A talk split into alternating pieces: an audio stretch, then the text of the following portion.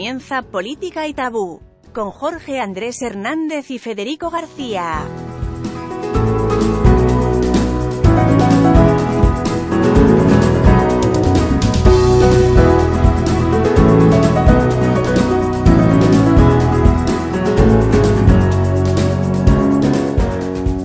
Un saludo muy especial a todos los oyentes de Política y Tabú, nuestra segunda entrega, y queremos dedicarla a analizar en particular eh, un episodio que vivimos hoy, pues por todas las redes sociales, por los medios de comunicación, eh, o por lo menos por parte de los medios de comunicación más prestantes del país, los que tienen que ver con el grupo Prisa.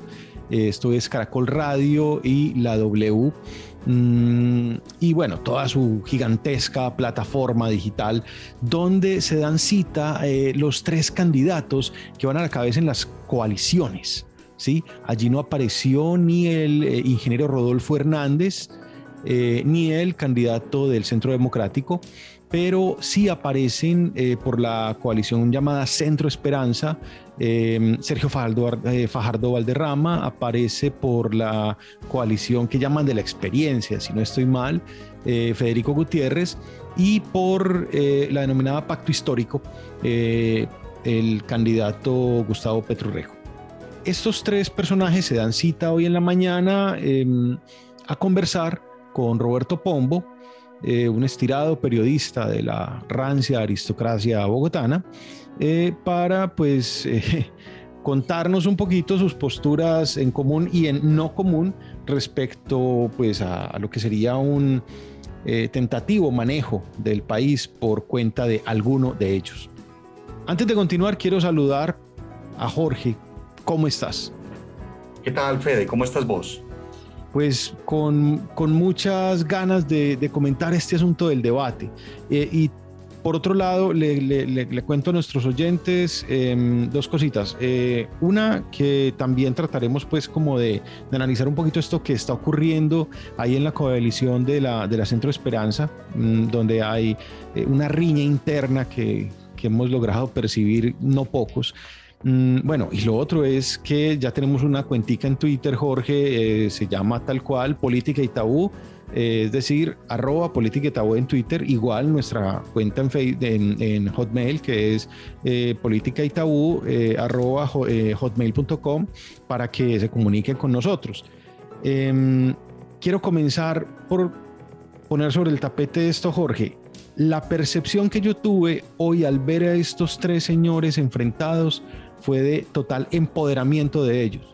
Ellos creen que no existe nadie más a su alrededor. Ellos no cuentan ni con el Centro Democrático ni cuentan con Rodolfo Hernández. Claro, sí. Eh, yo, yo leí hoy una interpretación que me pareció muy interesante de Rodrigo Lara, donde dice que lo que vimos fue una escenografía preparada por el gran establecimiento económico y digamos, el gran, el gran grupo mediático actual que es el grupo Prisa en Colombia, eh, con la idea de, de, casi señalar los contendores de Gustavo Petro. Esos contendores serían, eh, como tú lo señalaste, eh, Federico Gutiérrez, y Sergio Fajardo. Sin embargo, es decir, la idea de graduar que estos serían como los tres que están en carrera, pero lo que estamos viendo es que hay varios por fuera de ahí, o por lo menos uno en particular, que, creo que, tiene muy preocupado a todo, a tanto el establecimiento, a, los partidos en teoría más consolidados, como a,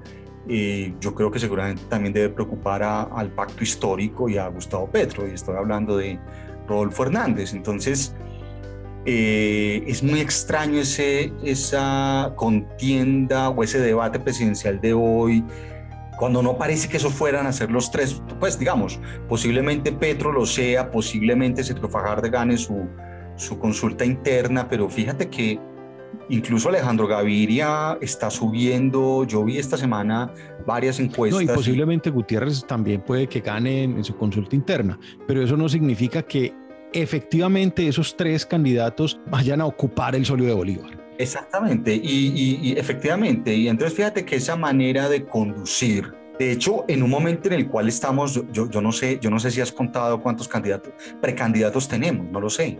Entonces esto de definir a los tres y tres que no necesariamente son los tres que tienen más favorabilidad, sino bajo el supuesto de que son los tres de los tres partidos más importantes, cosa que tampoco es clara porque pues tendría que estar el del centro democrático. O sea, eh, realmente creo que Rodrigo Lara eh, da en el clavo cuando dice Acierta con, con el comentario. Hay, hay interés en conducir el debate pero, pero mira que estas cosas siempre son, estas cosas siempre pueden tener un efecto boomerang, porque en un momento tan difícil de crisis económica social tan aguda, de crisis de seguridad tan aguda como está viendo Colombia, precisamente la, la, reacción de una posible protesta, un posible voto protesta contra el establecimiento, pues digamos, puede ser considerado. Pues uno de los análisis que hace el corresponsal de PRISA en Colombia, eh, perdón, del país en Colombia, em, justamente es pegándose sobre eh, la idea de democracia y la confianza en la democracia que hay en el país. Y de acuerdo a la encuesta que están mostrando en, este artículo que publican posterior al debate, eh, pues lo que, lo que están citando es como entre el 2008 y el 2022 ha caído un 14%, eh, lo que llamarían hoy en día la favorabilidad del sistema democrático, es decir, la gente está perdiendo confianza en la democracia. Uno, uno puede cuestionar académicamente cuál es el sentido o digamos si es inequívoca una encuesta sobre la, la, confianza en la democracia. Lo digo por esto. Eh, en la ciencia política contemporánea hay un debate tremendo sobre la democracia y ni siquiera los politólogos y los académicos se ponen de acuerdo sobre definiciones de democracia. ¿Cómo cabe esperar eso del pueblo llano? O sea, me refiero a que perfectamente mucha gente entiende por democracia otra cosa. Ahora, piensa tú que si, lo miramos en el escenario político colombiano, todos los partidos y los políticos e incluso los grupos armados dicen defender la democracia. O sea, si pensamos hoy en los grupos armados como el Ejército de Liberación Nacional o las Águilas Negras, no sé si viste los panfletos de esta semana, esa es gente que dice defender la democracia. O sea, solamente para decir que cuando decimos que tenemos confianza en la democracia, el problema es que no sabemos exactamente de qué tipo de democracia estamos hablando. Perfectamente no es una democracia electoral ni es una democracia liberal, etc. De acuerdo salvando ese problema, no nos vamos a, introducir en él, vamos a suponer que efectivamente la gente sí sabe lo que es una democracia, eh, eh, realmente es preocupante y fíjate que eso le abre una posibilidad muy, muy grande a un candidato eh, que, que, que, que, en una, que, en una entrevista, un tipo que es un ingeniero, yo asumo que de muy bajo nivel cultural, pero que en una entrevista dice que simpatiza con Adolf Hitler eh, y luego, bueno, claro que después él dice que es que se equivoca, que él quería hablar era de Albert Einstein. Exactamente, pero ¿a ti te parece creíble eso? Porque los dos empiezan por H. Pero ven, discúlpame, voy a, voy a recentrar el asunto. Quiero invitarte a que escuchemos estas tres posiciones de estos tres personajes sobre, sobre cómo crearían empleo para que las comentemos. De inmediato, eh, el gobierno eh, que presidiré tiene que elevar aranceles que es un impuesto a las importaciones, en cuatro ramas específicas, las que más producen precisamente empleo en Colombia para que crezca allí rápidamente el empleo. Una es la producción de alimentos en el campo. La otra es la industrialización de esos alimentos, la agroindustria. La tercera son las confecciones de ropa, textiles y la cuarta tiene que ver con el cuero, los zapatos, las confecciones del cuero. Allí hay millones de empleos. Se han perdido cerca de dos millones de empleos en esas cuatro ramas. Si elevamos el impuesto a las importaciones, es decir, menos cosas importadas, se venderán más cosas en esas cuatro ramas. Para que exista empleo, tienen que existir empresas. Para eso tiene que existir seguridad física, seguridad jurídica y dejar los riesgos del populismo. Acá es donde uno encuentra cómo hay unos niveles de visiones de país diferente. Unos proponen aranceles, yo creo en libre empresa y más bien proteger a nuestras empresas a través de competitividad. Si usted sube aranceles, a usted también se lo suben al otro lado en los proyectos que importa. Son modelos de país muy diferentes en los cuales unos pretenden expropiar y nosotros pretendemos crear empresas. Nosotros tenemos dentro de nuestra propuesta de empleo, en primer lugar, el fortalecimiento de las empresas, empezando por las micro, pequeñas y medianas empresas. Bueno, Jorge, básicamente eh, quise extraer mm, tres comentarios eh, de lo que esta mañana le preguntaban a los candidatos cuando les los, invitaban pues a que explicaran usted cómo va a hacer para crear empleo. Yo siento que hay una cercanía muy fuerte entre la postura tanto de Fajardo como de Gutiérrez. Ambos le apuestan esa a la empresa, ¿sí? Eh, mientras que veo que Petro le apuesta más al Estado, en tanto que él se la jugaría con una derrama impositiva sobre las importaciones, mientras que em, estos otros dos candidatos se la juegan es por un mayor apoyo de la empresa. Se me viene la pregunta a la cabeza. De alguna manera, eso no es lo que se ha planteado siempre también.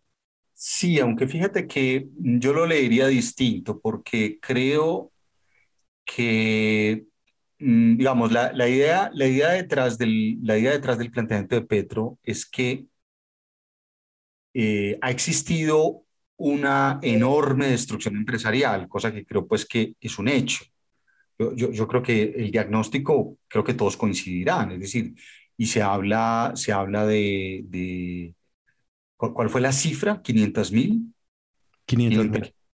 500 mil empresas yo leí el dato de que... 600 mil, 600 mil. 600 mil. Yo leí el dato que, por ejemplo, habían cerrado entre 50 y 80 mil restaurantes en toda Colombia durante la pandemia. Es muy probable. Y bueno, 600 mil empresas. Estamos hablando eh, seguramente de pequeñas, sobre todo de pequeñas y medianas empresas. Petro parece tener un, un, un, enfrentamiento contra la gran empresa, pero lo que intenta es una defensa de la pequeña y mediana empresa sobre todo estos rubros económicos que se han visto muy afectados por toda la, digamos, por, por, por el contrabando y por la libre importación. Yo voy a una placita eh, de mercado y ya tengo allí una, conozco allí una señora a la que le compro y a veces me doy cuenta que faltan cosas. Entonces le pregunto y, y ella me dice, la gente no está sembrando ya porque es un desastre. Entonces me, me, cuenta cosas que han subido el doble. Entonces habla de los huevos, habla de todos los productos lácteos, eh, y tú sabes que eso eh, eh, en especial Jorge Enrique Robledo lo ha estudiado, es decir, el, cómo las, la producción agrícola en Colombia se ha ido desmoronando en los últimos años. Esta semana leí una encuesta, creo que del DANE, donde planteaban que en este momento ya la gente joven no se queda en el campo. Los agricultores colombianos son todos mayores de 40 años, era el planteamiento de la encuesta. Y básicamente la idea era que en 15, 20 años no va a haber quien quiera sembrar, básicamente porque no es un negocio, ya no es un negocio. Entonces, eh, eh, eso sumado pues a, a, la gente que, que, que, produce confecciones pues, eh, y que produce zapatos, que se han visto básicamente, digamos, eh, superados por toda la, la, importación masiva china, etcétera, ¿cierto? ¿Y será posible que, que, el, que, el, gran público esté entendiendo ese mensaje de Gustavo Petro o el gran público se estará quedando más bien con lo seguro, con lo que viene haciéndose de la incentivación a la, libre empresa, que es la propuesta de Gutiérrez y la propuesta de Fajardo? Posiblemente, posiblemente en sectores sociales educados liberales el mensaje de Petro no llega bien, pero piensa tú en, el... En el en el tipo que tiene una empresa de zapatos aquí en el Restrepo en Bogotá,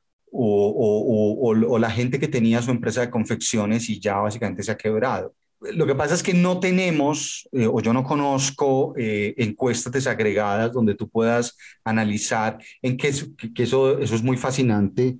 Mm, las tendremos seguramente después de las elecciones y es ver cuáles son los sectores sociales que votan a Petro. Yo tengo la sensación de que claramente ha ido captando más sectores populares y clases medias. Ahora, seguramente otras clases medias y otros sectores populares pues están de ese otro lado, digamos, donde, donde seguramente ese mensaje de Petro aparece como un mensaje, eh, como, como lo quiso plantear hoy, hoy sobre todo eh, Federico Gutiérrez contra él, este mensaje de usted... Eh, eh, si usted sube los aranceles, se vienen guerras comerciales o usted es el que está a favor de la expropiación, un poco esos fantasmas que en general han alimentado la oposición contra Petro. ¿no? A, mí, me sorprende de todas maneras, eh, tú dices, bueno, puede que no haya un buen recibo de parte de, de digamos, de, de, las clases liberales educadas. Sin embargo, también me pregunto por qué esas clases liberales educadas nunca le han apostado al mercado interno y las clases liberales educadas de otros países sí lo han hecho. ¿sí? Es que el mercado interno colombiano no es despreciable es suficientemente grande como para uno replantearse la idea de los tratados de libre comercio, que es, entre otras cosas, lo que se buscaría replantear. De, alguna manera es desconfiar demasiado en, en, el potencial de ese mercado interno que hay en Colombia y jugársela a algo que puede un ser o no ser, es un tiro al aire. La inversión es un tiro al aire. Además, no cualquier tipo de inversión funciona. Es decir, no es lo mismo el señor que invierte porque va a montar una fábrica que va a generar 5 mil empleos al que pues invierte es para meter una plata en propiedad raíz y tener una renta. Claro, es, lo que pasa es que fíjate, yo creo que ese pues es un debate muy interesante, eh, que, el que quizás no, no podamos ahondar hoy, hoy o no podamos ahondar en él, pero en general uno se podría plantear la pregunta de por qué en Colombia no existe una política de Estado liberal capitalista como en los estados capitalistas liberales clásicos. Me refiero a Básicamente, si tú miras la historia del Estado europeo o incluso de los dos grandes estados norteamericanos, Canadá, Estados Unidos, piensa tú que, por ejemplo, una de las primeras tareas del Estado fue unificar la nación, unificar la nación a través del transporte, es decir, crear una nación integrada que además tú creas posibilidades comerciales, etcétera. Ponte a pensar tú. Bueno, transporte y un sistema de correos, por ejemplo, que es sorprendente que en Colombia no exista un buen sistema de correos. Exacto, es que te, hablo de todos los sectores estratégicos que tiene un Estado capitalista liberal moderno. No, esas condiciones no existen en Colombia. Es decir, no tenemos un sistema de transporte, no tenemos un sistema de ferrocarriles, eh, eh, nuestras carreteras son de un atraso, o sea, tú, tú todavía, esta semana o hace pocas semanas veía tweets de gente que contaba que se fue en auto a la costa y se demoró 20 horas, o sea, como hace 25 años a pesar de que hay algunos tramos que en teoría son de, en fin, y, o, gente que comentaba, mm, mm, por ejemplo, de aquí de Bogotá, Melgar, nueve horas. Estamos hablando de 120 kilómetros. O sea, lo que te quiero decir es un país de un atraso. Tú señalas correos, es decir, apuestas los servicios públicos, esto de que tú en casi ningún lugar de la costa atlántica encuentres un acueducto decente lo que te quiero decir es que no existen las condiciones mínimas de un Estado capitalista moderno y, ahí, y ahí hay que pensar que, que, creo que parte también de la propuesta de Petro va en esa dirección. Eh, él ha señalado mucho que no, que, que hay, que, es que precisamente él quiere crear un Estado capitalista, un Estado moderno, porque lo que tenemos es algo, algo parecido a, a, a, un Estado feudal y es donde, donde no hay un proyecto de nación, donde se construyen negocios que, sirven algunos intereses particulares. Entonces, cuando tú miras, no sé, cuando, cuando, cuando se examina por qué desapareció el ferrocarril en Colombia y luego entiendes que hubo sectores de la clase política asociados a los, a los grandes eh, eh, eh, empresarios del transporte, allí carecemos de lo, que, de lo que tiene todo Estado moderno y es entidades estatales públicas que sirven algunos servicios estratégicos esenciales fundamentales del Estado, al que ningún Estado moderno quiere renunciar para hacer empresa capitalista. Pero claro, entonces fíjate, el fenómeno que tenemos hoy de que es más barato el, el, producto que viene de China, a pesar de que ha atravesado miles y miles de kilómetros,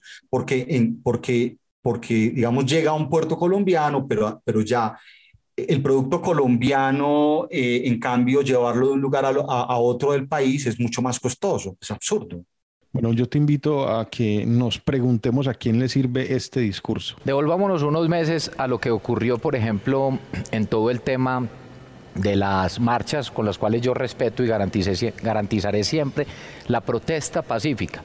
Y voy a rechazar y voy a combatir cualquier forma de violencia, no a los bloqueos, no a la violencia. Y por ejemplo, a los dos modelos, ¿a qué me refiero? Pues cuántas empresas se quebraron por temas de bloqueo y violencia durante la crisis. Pregúntele a los empresarios del Cauca, a los del Valle. Entonces, yo cuando planteo esas diferencias es que si hay modelos de país. Hay unos modelos básicamente en los cuales nosotros queremos generar las condiciones para que llegue más inversión, para que exista más y mejor empleo, y hay otros que lo que han hecho es destruir empleo en los peores momentos de crisis. Bueno, mira, a mí, a mí pues ese intento de Federico Gutiérrez que lo ha planteado, que, que en eso, eso, es una herencia de Álvaro Uribe. Recuerda que durante la, el paro nacional, Uribe jugó a ser, jugó a los dos bandos. Es decir, por un lado defendiendo el gobierno, pero por el otro lado jugando a ser oposición, eh, y ese fue un juego que sostuvo durante mucho tiempo. Lo de Federico Gutiérrez es algo completamente similar. Quiere presentarse como un candidato distinto, yo, te pregunto, ¿existe una estadística, existe un dato concreto que demuestre que se, que se quebraron unas empresas y cuáles fueron por cuenta de ese paro? Eso... Mira, lo, lo desconozco, lo desconozco. Yo sí puedo imaginarme que, que, que debe haber, debe, debemos haber tenido pérdidas por el paro, pero también ten en cuenta que, es muy, que, debe ser muy difícil diferenciarlo porque estábamos en el momento de la pandemia, es decir, coincide con, con, con, el inicio de la pandemia y esto, eh, y pues la pandemia por sí mismo causó eh, daños económicos aquí y en todo el mundo. Ahora, la cuestión es cómo reacciona el gobierno que se, el gobierno que se tiene, ¿cierto? Y yo, y yo creo que una de las, de las dificultades para Federico Gutiérrez, pero por eso él tiene que apostar por esa vía. Esa vía estratégica es plantear lo, lo, que el, el, extracto que tú tomaste señala que el culpable, digamos, de la pobreza es el paro. Y, y, yo creo que hay gente que sostiene eso en el país y yo creo que eso ha calado en algunos sectores sociales. El problema es que ya cuesta decirlo así, o sea, eso lo dijeron mucho durante la pandemia, pero ya hoy cuesta defenderlo más porque es que ha pasado ya tanto tiempo después del paro nacional que lo que se ve es una ineptitud estructural del actual gobierno para responder a la crisis. Es decir, la crisis es global, la crisis es mundial, pero definitivamente hay gobiernos que han respondido distinto a otros. Por otro lado, teniendo en cuenta que lo que está haciéndose es señalar a un paro nacional, yo finalmente no supe cuánto duró. Eh, sé qué día empezó, pero se fue prolongando, mayo, junio, en julio seguían las protestas, eh, se tomaron unas calles, se tomaron unas plazuelas, etcétera. Eh, hubo unos retenes en las carreteras, eso es un hecho, y quemaron vehículos que transportaban bienes, eso también es un hecho. Em, cuando dices que el gobierno supo responder a la crisis, no solo a la crisis de la pandemia, no, al paro como tal no supo responder. Eh, no supo responder no solamente porque no haya saciado, digamos, las necesidades o las, pretensiones de los, de los huelguistas, de los activistas que estaban llevando a cabo el paro. No, es que, es que tampoco supo manejar la situación fueron medidas un poquito desesperadas esas de enviar el ejército, militarizar calles, utilizar la policía militar eh, como en pues como en estados totalitarios ocurre, ¿sí? Esas son medidas desesperadas contra un movimiento que es civil, bien que mal, y por otra parte la incapacidad para entender de buena parte del, del gran público, yo insisto con el término de gran público, para entender que una cosa es una afrenta de un particular a otro particular, pero que cuando se trata del Estado, quien la comete en contra de un particular es que ya no es una afrenta, ya es un crimen de Estado. Entonces, creo que ahí se, se, revolvieron una cantidad de cosas eh, y te repito, creo que sí debe haber mucha gente que se vio muy afectada y que pues hubo bienes y servicios eh, tirados a la caneja por cuenta de ese movimiento. Pero el gobierno no supo manejar esa crisis y además eh, terminó fue hostigando mucho más al movimiento. No, yo coincido plenamente contigo. Yo lo que creo es que, y fíjate que lo dice mucha gente que incluso votó por ese candidato presidencial. Yo creo que cuesta imaginarse un gobierno más incompetente que el de Iván Duque a todos los niveles. Y que yo creo que tiene eh, no solamente por el hecho de que, de que elegimos un candidato que no estaba preparado para ser presidente, que no tiene la experiencia de Estado, que no tiene visión de Estado, que no tiene formación de Estado, sino que eh, un, ungido por, por, por, por el expresidente Uribe,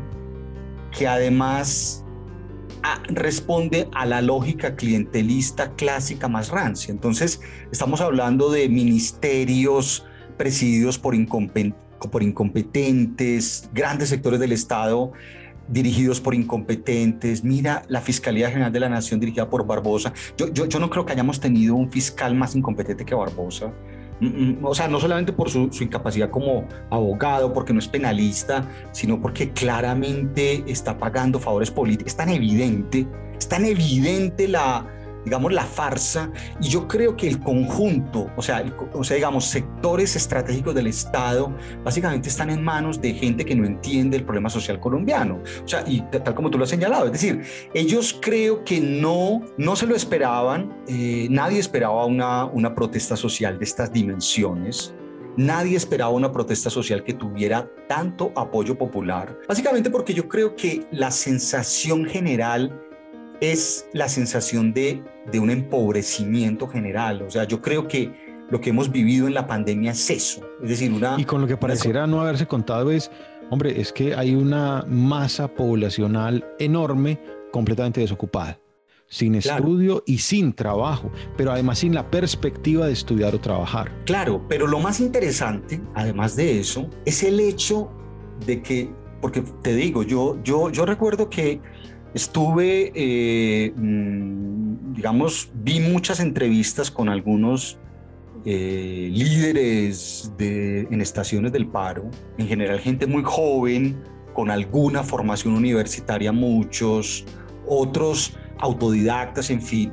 Y lo que me impresionó básicamente fue ver que allí había otra generación, o sea, una generación de jóvenes eh, que, nos, que, no, que no hacen parte de lo que podríamos llamar el adoctrinamiento de la izquierda, porque e, ese, ese siempre va a ser un poco como la, siempre se va a señalar eso, pero yo te digo, yo, nosotros que hemos conocido, que hemos estudiado en universidades públicas y hemos conocido cómo funciona, te digo, la gente que yo escuché en buena medida no era gente que venía ni de la izquierda, ni de movimientos de izquierda, ni que hubiera participado en ese tipo de socialización. No, eran jóvenes básicamente que hay esa sensación de un futuro que tú señalas y un poco la idea de ya no tenemos nada que perder, pero esto es insostenible. Piensa tú también que el país ha educado miles y miles de jóvenes en, en, alguna formación universitaria con toda esta explosión de universidades que ha habido en los últimos 20 años,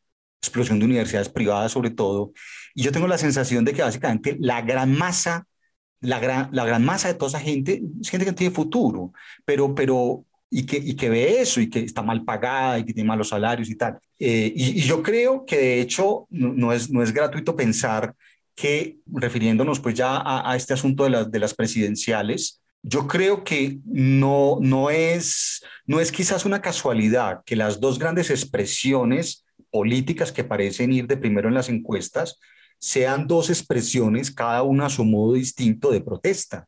Y son las candidaturas de Gustavo Petro y la candidatura de Rodolfo Hernández. En eso estamos de acuerdo, sí. Te invito a que escuchemos este pedacito. Cuando fuiste alcalde de Bogotá, en vez de transformar justamente el tema energético a través de los sistemas de transporte, no llevaste un solo bus eléctrico yo cuando fui alcalde de Medellín, al contrario, sin hablar tanto, llevamos 72 buses eléctricos, la segunda flota más grande de buses eléctricos de América Latina. Por el contrario, llevaste camiones viejos de basura que lo que hicieron fue contaminar y generar una crisis sanitaria. Ahí hay una gran diferencia en el modelo.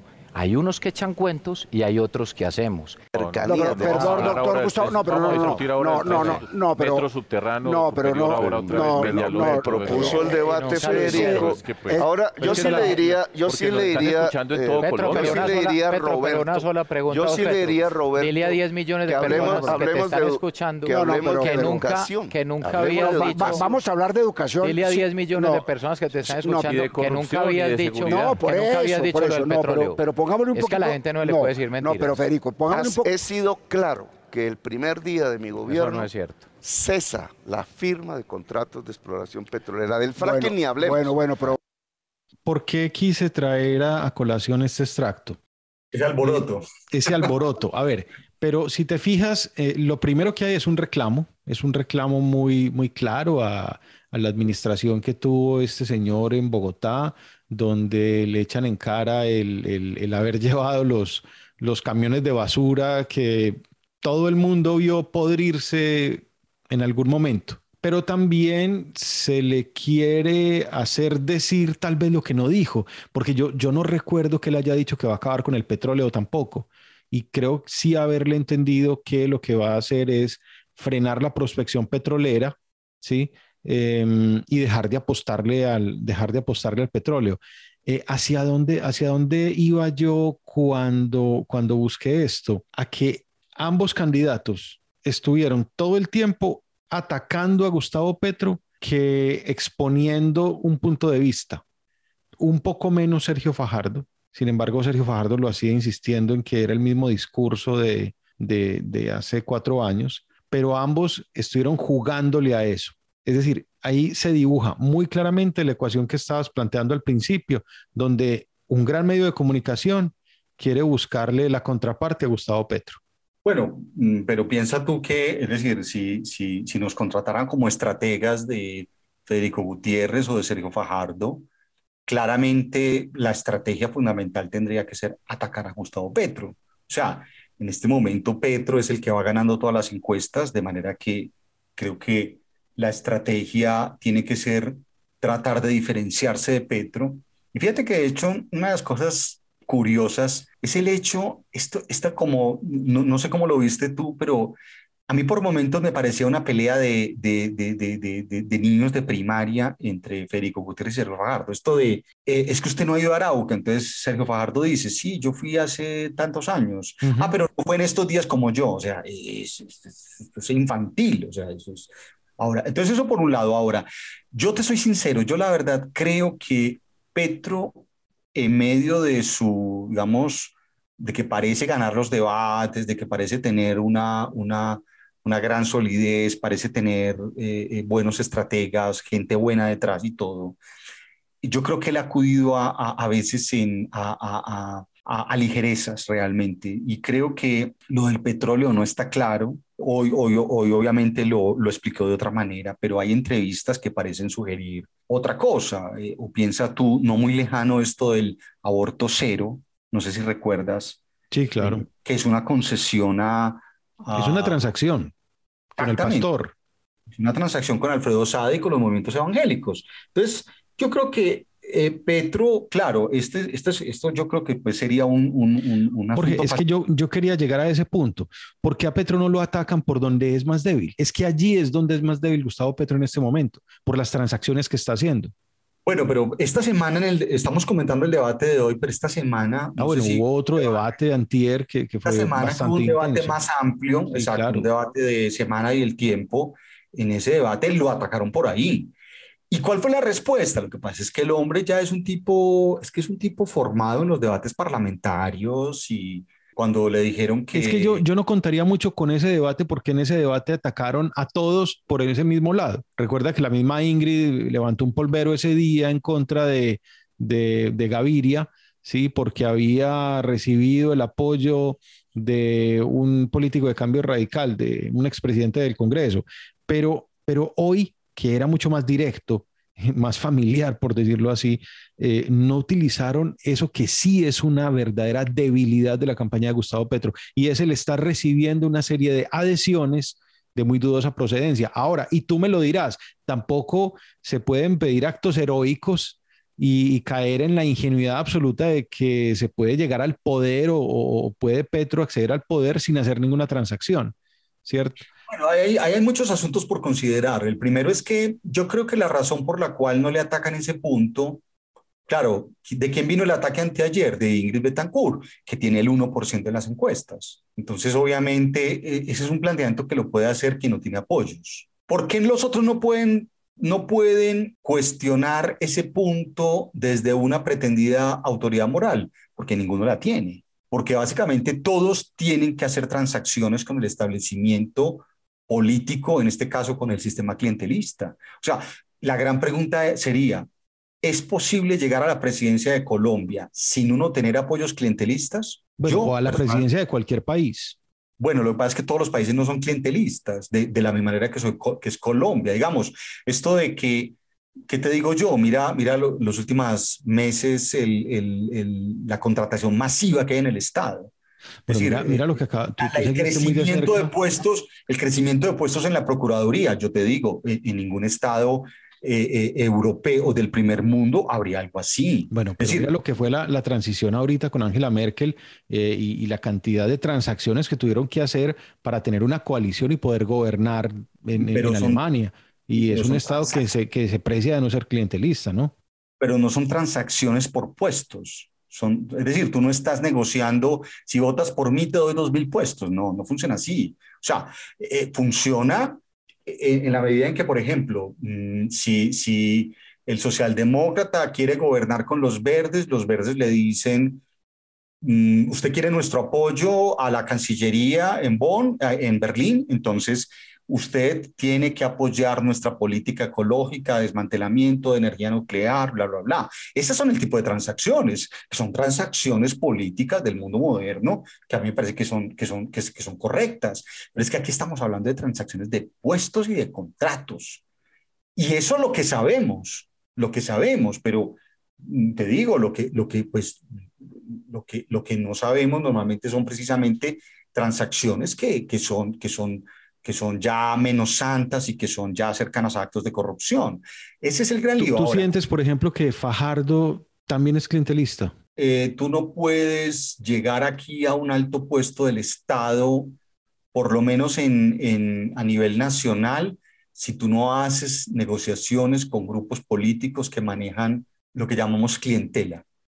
Y lo que llamamos clientela es básicamente que en algunos pueblos del país... Es decir, es posible llegar a un consejo, a una alcaldía, eventualmente a una gobernación, pero lo, que planteas es que de ahí para arriba no hay posibilidades de nada si no hay clientela. Si no hay clientela, no. Es imposible. Y más con el sistema de dos vueltas. porque Porque en el sistema de dos vueltas... es que claro, el escalón de la primera a la segunda vuelta, ese contrapeldaño es haga transacciones todas las que pueda brutal, es brutal. Y entonces tú, después de la primera vuelta, tú ves gente con chequeras y con, y con, y con maletines llenos de dinero que van atravesando.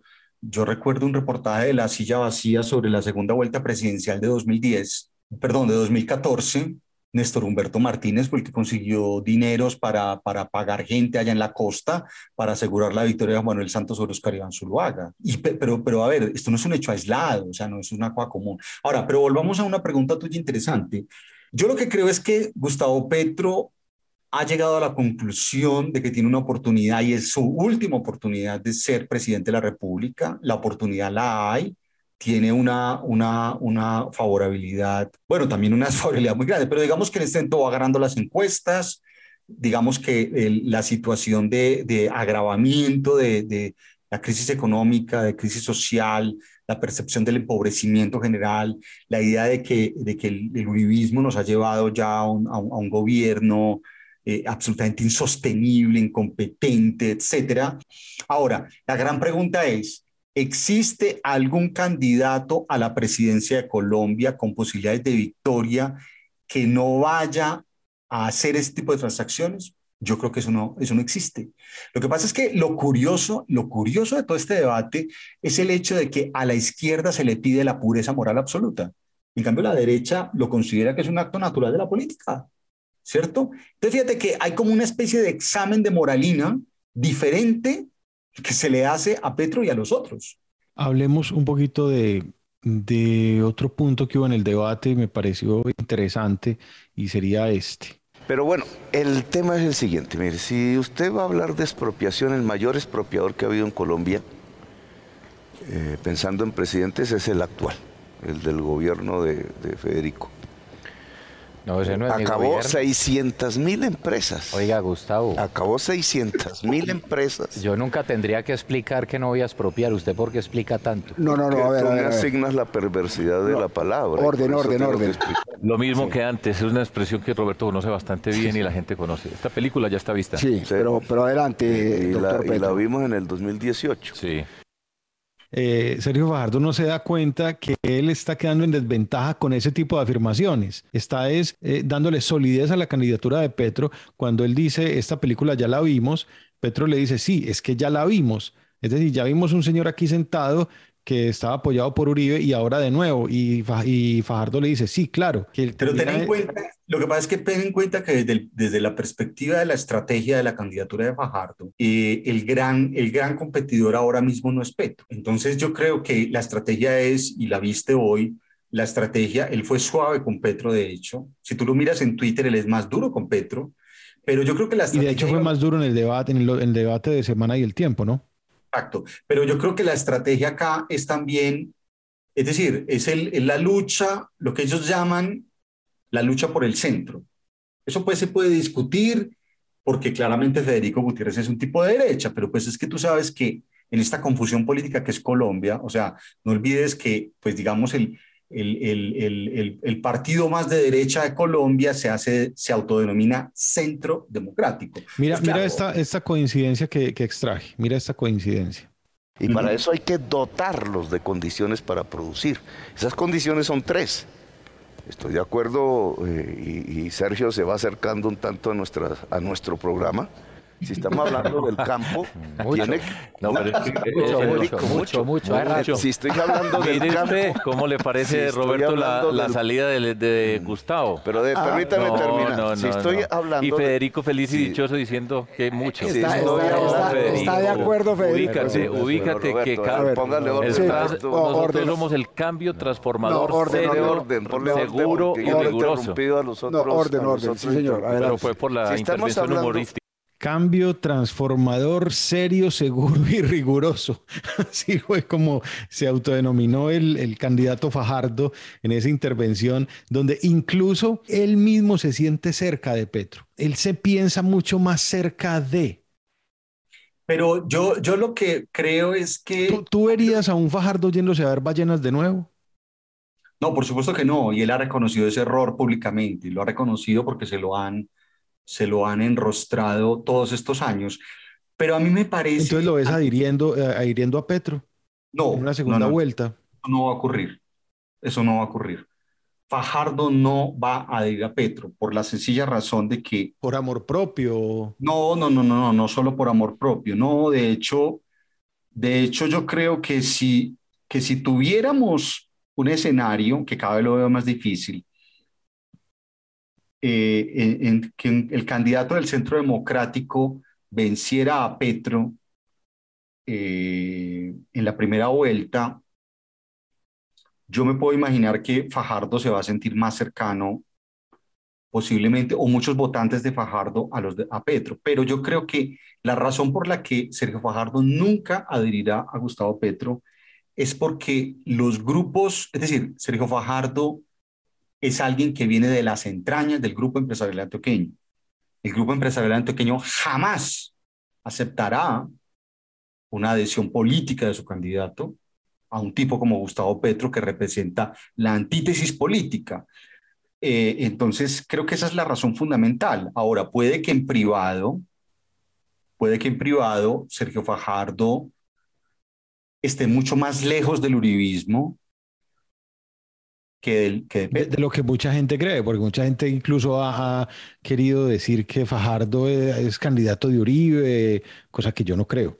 No, no, no, no, eso es, eso es una... ni mínimamente. lo que pasa es que yo creo que el, el, lío de esos análisis, eh, eh, y, en eso coincidimos, lo que pasa es que uno de los problemas de, de, de, de mucho análisis político en Colombia es que como ven el mundo en blanco y negro. Bueno, ven el mundo en blanco y negro por una parte, pero por otra parte, algo que tú mismo mencionabas en el programa anterior, o mira un tuitero y mira a quién sigue, ¿sí? Solo sigue a aquellos que piensan parecido a él. Lo mismo pasa con, con, el que no tiene Twitter y ve noticieros de televisión. Entonces, habrá quien solo oye la hora de la verdad y ve el canal RCN, y habrá quien solo se alimenta de unos medios alternativos y de ver a Wally y a Levi Rincón, etcétera, o habrá quien solo oye la W, en fin. Pero es muy difícil conseguir el ciudadano que trate de alimentarse de muchas fuentes diferentes y eso le permita además tener una, comprensión de la realidad que supere la media. No, y yo, yo, yo no creo que sea solo Colombia, realmente creo que es una tendencia global y una tendencia... Bueno, del ser humano a estar cerca de aquello que le es más familiar, similar. Pero creo que la época también de un apasionamiento, de una emocionalidad. Pero, pero mira que volviendo al punto, eh, es que yo creo que ahí hay una, es decir, esta incapacidad de entender de entender que el otro puede tener razones políticas para disentir conmigo. Entonces, pues, yo te digo, yo, a mí me parece un exabrupto monumental el que los sectores, voy a llamarlos así, los sectores del petrismo radical, por ejemplo, le estén cobrando a Sergio Fajardo el voto en blanco.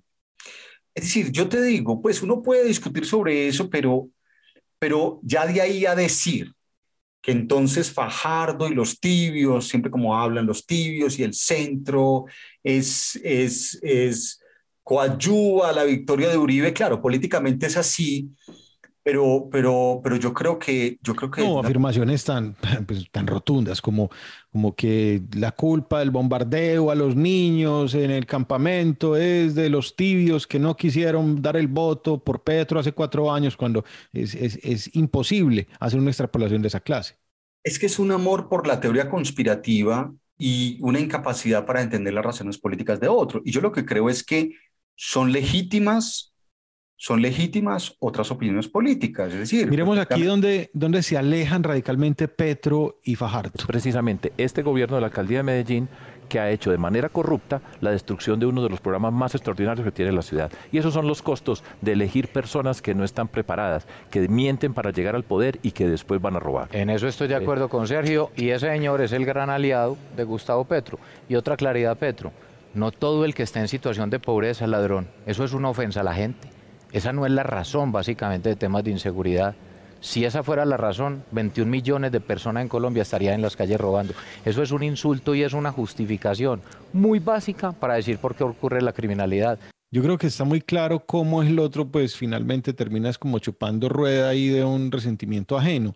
Pero en esencia, em, a Petro se le está cobrando el meterse en la pelea de Medellín. Bueno, yo creo que la pelea de Medellín es, es, es un asunto muy difícil de analizar con alguna Bueno, y a eso le tendremos que dedicar un par de programas más adelante, pues, porque yo creo, que, yo, creo, que, a eso le tendremos que dedicar programa porque es un, es un asunto en el que es difícil tener un análisis distanciado y desapasionado.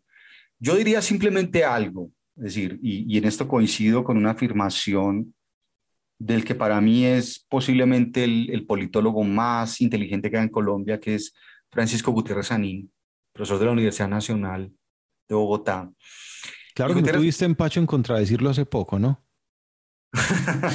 no, pues por supuesto, claro, y hay cosas con las que disiento y, y, hay una línea académica en la que disiento con él, pero... Sabes, pero sabes que, que, el texto que yo escribo sobre la revolución del medio siglo está basado pues no enteramente, pero buena parte está basado en un estudio que hace él. Ah, no, no, no lo sabía, claro, no lo sabía. Está basado en un estudio que hace Gutiérrez Sanín. Pero creo que Gutiérrez Sanín es realmente, me parece, de los más lúcidos que en Colombia. Y Gutiérrez Sanín en estos días ha dicho, él tiene una columna en Espectador y ha dicho que uno de los, de los que, que es improductivo si pensamos la política en términos de pureza. Esto para, para esto de, de que, de que si Petro entonces está negociando con, con clientelistas, bla, bla, bla, porque finalmente la política, la política es el modo de acceder al poder y de conservarlo. Es decir, quien no quiere aspirar al poder, entonces no puede aspirar a una presidencia de la República. Y estamos hablando de un país, Colombia, que es un país, digamos, atravesado por la lógica clientelista. Yo no creo, sinceramente, que sea posible llegar a la presidencia sin transacciones con alguna de esa gente, de verdad. Pero en líneas generales, después de, haber eh, escuchado el debate de hoy y muy probablemente que escuchaste también el otro debate que hubo esta semana en, de, tiempo y semana, mmm, para ti cómo están las cosas en términos de, mm, voy a utilizar un término de esos medio repugnantes de, intelectual francesa, esa, la cognición que las masas están teniendo de estas candidaturas, ¿tú cómo lo percibes? Pues hombre, hay, hay una explosión de candidatos, eh, es una cosa impresionante, lo cual también parece indicar la, la, la inestabilidad, digamos, del momento que vivimos y la especialidad del momento que vivimos. Yo la verdad pero, no pero recuerdo. Jorge, en 1994 creo que teníamos más candidatos. Cuando estaba Mario Gareña, eh, Regina, había un señor que salía disfrazado con un antifaz. Sí, pero, pero, pero yo, no, yo no me refiero a la cantidad. Yo lo que quiero decir es la, la sensación de que no está muy definido el asunto. Es decir, mm, fíjate que aunque Petro esté venciendo las encuestas, yo no creo que un análisis político distanciado, desapasionado, nos pueda llevar a concluir que Petro ya obtuvo la presidencia. Yo, yo de ninguna manera creo que eso, que eso sea así, sobre todo por la lógica de las dos vueltas presidenciales. Entonces, puede, puede que Petro gane la primera vuelta, pero la va a tener durísima en la segunda. Voy a ser más incisivo. Hay mucha gente que cree que sí. Hay gente, hay gente tan, tan apasionada con la candidatura de Petro. pero más allá de del, del, votante apasionado, porque igual habrá quienes lo crean de Char o igualmente, pues habrá quien lo crea de, de David Barguil, pero no, no, yo no creo, yo, no, yo no creo que más allá del votante apasionado, ahora, mm, no hemos, no, no, lo podemos hablar en otro, quedamos de hablar de eso en otro programa. Piensa tú que si hay sectores políticos tradicionales que se alían con Petro, Petro ha logrado, piensa tú, Roy Barreras, Benedetti, eh, Luis Pérez, etcétera, etcétera, eso significa que también hay gente significativa del establecimiento que cree que las opciones de Petro son muy altas, son altas. De acuerdo, no que lo tenga ganado, pero que son altas y que, y que, ese es el candidato al que hay que apostar. Yo no creo que un tipo tan calculador y tan sagaz como Roy Barreras esté ahí pues jugándosela que de pronto. Exacto. Ahora, eh, entonces yo no me refería, yo creo que en el 94, pues no, no, no tengo, no recuerdo con precisión para hacer una comparación. Bueno, en ese año me estabas dando clase, ¿no? Claro. Gracias por recordarme la senectud. Pero fíjate que me refiero a lo indefinido, porque en este momento ni siquiera parece estar claro, vamos, que siempre hemos dicho o, o decimos que los últimos 14, 20 años están definidos por Uribe o contra Uribe. La política colombiana es con Uribe o contra Uribe. La cuestión es que eh, en las encuestas Rodolfo Hernández parece ir de segundo y allí parecería, allí parece que se está expresando otro voto de protesta. Y fíjate que es, es muy curioso y, por eso es muy interesante eso. Eh, eh, Víctor López, pues este asesor de Rodolfo, y dice que se va de la candidatura porque Rodolfo eh, está conversando y posiblemente va a llegar a un acuerdo con Álvaro Uribe. Entonces, fíjate cómo Álvaro Uribe, con esa, con esa sagacidad política, acaba de ponernos un presidente que ha llevado a la catástrofe al centro democrático, pero Álvaro Uribe tiene la sagacidad para tener a varios de sus, de sus alfiles compitiendo y al final decidir cuál puede ser el mejor y puede jugársela a un voto contra el sistema político que cuál es el gran representante del sistema político colombiano, Uribe. Entonces, fíjate, la jugada maestra que sería eso. O sea, él, es el gran representante del sistema político y se la juega a la voz de protesta, entre comillas, pero digamos este tipo de protesta más emocional que racional, menos sustancial, etcétera, que representa. Pero bueno, eso hace parte de tener una baraja que, pues, que porte la mayor cantidad de haces posibles. Porque por otro lado hay, hay algo que viene ocurriendo desde hace unos días en lo que llaman eh, coalición Centro Esperanza. Eh, eh, estos precandidatos se han tratado de reunir, han tenido unas peleas, se han señalado de incluso de clientelistas, como lo hizo, mm, como lo hizo Ingrid, que señaló a, Sergio em, Gaviria, lo señaló de clientelista por haber recibido el apoyo de Germán Barón Cotrino. Mm, Igualmente es una candidatura precipitada la, que hay de Ingrid Betancourt, eh, aparece ya en enero, ¿sí? cuando las otras precandidaturas vienen desde el año pasado, vienen trabajándose, la de Robledo, el mismo Robledo que ya parece como invisibilizado en esa, en esa coalición, ¿sí? Eh, pareciera que esa coalición no está dando resultado. Es decir, no, no que no despegue, no, claro, despegó, todos los medios hablan de ella, está en las portadas, sus precandidatos son entrevistados una y otra vez incansablemente. Sin embargo, desde el punto de vista de la intención de voto, no se ve que despeguen estos precandidatos. Sigue siendo eh, Fajardo la cabeza y por allá lejos los demás. Sí, lo que pasa es que yo, yo, yo tengo la, hay varias cosas. Por un lado, yo tengo la sensación de que mm, tanto Fajardo como Alejandro Gaviria, y más Alejandro Gaviria, pues Alejandro Gaviria es, es, es, un, es un, gran intelectual. Eh, mm, es un tipo muy sólido, pero, pero yo creo que es un tipo por el que votarán élites urbanas muy educadas, pero es muy difícil pensar que su discurso pueda llegar al pueblo colombiano llano. Sea, es que pues, ¿Sabes que yo recuerdo que hace 20 años algo parecido se decía de Fajardo? Claro, y yo sigo pensando lo mismo de Fajardo. Yo hace cuatro años estuve en, una, en un análisis de coyuntura política en la Universidad Nacional en Bogotá y yo planteaba eso, o sea, yo sigo pensando que Fajardo es un, y, intenta, él intenta, y mira las jugadas de hoy, intenta ser más llano, intenta ser más coloquial. Intenta... Yo recuerdo un, un, diagrama que se inventó por allá cuando era candidato a la gobernación de Antioquia, tal vez en el, en el 11, 12, eh, por esos por esos años y era un árbol al revés, entonces él trataba de explicar eso, yo veía, yo sentía que eso no le daba mucho resultado, pero él, lo hacía con un profundo convencimiento, con el mismo que tiene Alejandro Gaviria, ¿no? Que pues sí, lo conocemos, ¿sabes? sabemos que es un hombre brillante, pero es, un académico. O sea, un académico y, no un académico pues a lo marroquín que podía haber llegado a ser presidente de Colombia, no, es un hombre que, que tiene otro camino en la vida.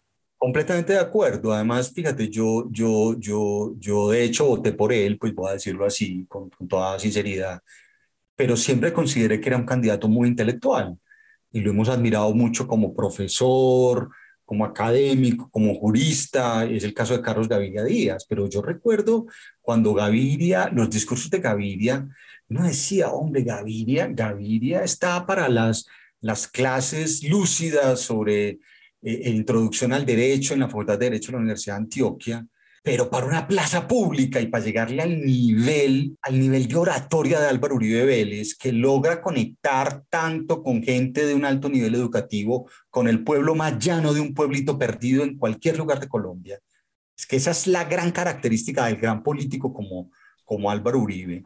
Y yo creo que ahí es donde, donde, donde, claro, Fajardo y Gaviria, que pueden ser, que pueden ser excelentes, excelentes eh, personajes, con equipos de campaña muy buenos. O sea, yo sé, por ejemplo, que alrededor de la campaña de Alejandro Gaviria hay, hay muchos profesores de los Andes de excelente nivel académico, graduados en las mejores universidades del mundo. Pero ahí es donde yo te digo que está el desfase. Es que, y fíjate cómo llega un tipo como Rodolfo y rompe todo, rompe todo porque, porque es un tipo que sabe hablar, le llega al pueblo colombiano. Pero no te me distraigas, no te me distraigas, cerremos con Ingrid, con el caso de Ingrid que, que aterriza en enero, sí, y, había dicho que ya no tenía ninguna intención. De hecho, cuando ella sale del país y se va a vivir a Francia, todos entendemos que está muy afectada, tiene que superar todo eso que le pasó tan espantoso y, nadie se esperaba que Ingrid regresara a la, a la política en Colombia. Y que regresara con un discurso tan vertical como el que tiene en este momento. Esta semana, eh, lo que yo le oí decir a Ingrid no fue de una líder de centro siquiera. O sea, fueron expresiones de una líder eh, ultraconservadora, casi que tacheriana, cuando hablaba en términos de la seguridad, del ejército, de la policía, etcétera, etcétera. Y aterriza, aterriza de nuevo como precandidata con, pues, con una intención de voto paupérrima, creo que no marca el dígito, pero ahí está en la pelea y ella insiste y pareciera quererla dar. Yo, yo no conozco, ese seguramente podría ser un caso de estudio de psicología política, pero pues es que, digamos que es, es que es una cuestión difícil de analizar. O sea, piensa tú que Ingrid es secuestrada precisamente haciendo campaña. En ese momento parecía una buena precandidata y es secuestrada por las FARC 10 eh, años, ¿no? Creo que son 10 años. Seis. Seis años, bueno, seis años. Sigue, sigue siendo una barbaridad, sigue siendo una barbaridad. Y, y, uno, es decir, es algo que, que, que, es una, una, una, una, algo que tiene que traumatizarte y, en fin, y rompió su ciclo vital, etcétera, su relación eh, matrimonial, bla, bla, bla, etcétera, etcétera, ¿no? Pero seguramente su sueño, o sea, va y hace ese proceso que tú señalas de, de, de un poco limpiarse y, estar fuera de Colombia. Yo entendía que quería quedarse, pero seguramente es un sueño. Tú sabes que para los que no tenemos ese sueño, eso a veces es difícil de entender, pero tú sabes que estos políticos que quieren ser presidentes eh, labran ese sueño muy jóvenes y se termina, convirtiendo en una, se termina convirtiendo en una obsesión. Y posiblemente ella vio eh, o, quiso ensayar su momento y todavía tiene la edad para hacerlo, pero pues yo creo que claramente no tiene ninguna opción. Bueno, Jorge, yo creo que ha sido grato para nuestros oyentes, por lo menos espero que haya sido grato para ellos. hemos tratado de abarcar eh, lo que fue el encuentro del día de hoy entre tres candidatos. Hemos mencionado el debate que hubo pues también en días pasados dentro de esta semana mm, y tangencialmente hablamos un poco de esa coalición Centro Esperanza. Mm, mi, mi, deseo es que la gente pues haya pasado un buen rato escuchándonos conversar y queden para que nos escuchemos la, la, semana que viene, Jorge. Claro, Fede, no, un gusto, un gustazo eh, haber debatido aquí y haber conversado un poco sobre estos temas. Así que, ¿qué tal si anunciamos nuestro tema de la próxima semana, Fede? Vámonos con Medellín, con el asunto de Medellín, los Gilinski, eh, lo que está pasando con las empresas de Bancolombia, Suramericana, etcétera, el alcalde Daniel Quintero, la revocatoria Daniel Quintero. Metamos el diente al tema de manera absolutamente desapasionada, garantizándole pues a, a, los oyentes que aquí no estamos tomando partido por nadie. Exactamente, sí, vamos a hacer un análisis distanciado de un fenómeno que yo creo que es muy, muy interesante sobre ese momento de ruptura que estamos viendo entre grupos económicos, Gilinski, Grupo Empresarial Antioqueño, Daniel Quintero, sus apoyos políticos contra el uribismo, el, el, el, involucramiento de, de, de la campaña Petro, y, claro, y todos los etcétera que hay allí, ¿no? Exactamente, todo, todo parece muy contradictorio y por eso yo creo que es un hecho político fascinante que debemos analizar a fondo. Jorge, hasta la semana que viene y hasta la semana que viene aquí en Política y Tabú. Recuerden, pueden seguirnos en arroba política en Twitter, escribirnos a política y eh, arroba hotmail.com eh, y bueno, estamos dispuestos a, a, escucharlos y a replicar cualquier, cualquier comentario que ustedes tengan, lo compartiremos con toda la amabilidad. Muy bien, hasta la próxima. Hasta luego y muchísimas gracias.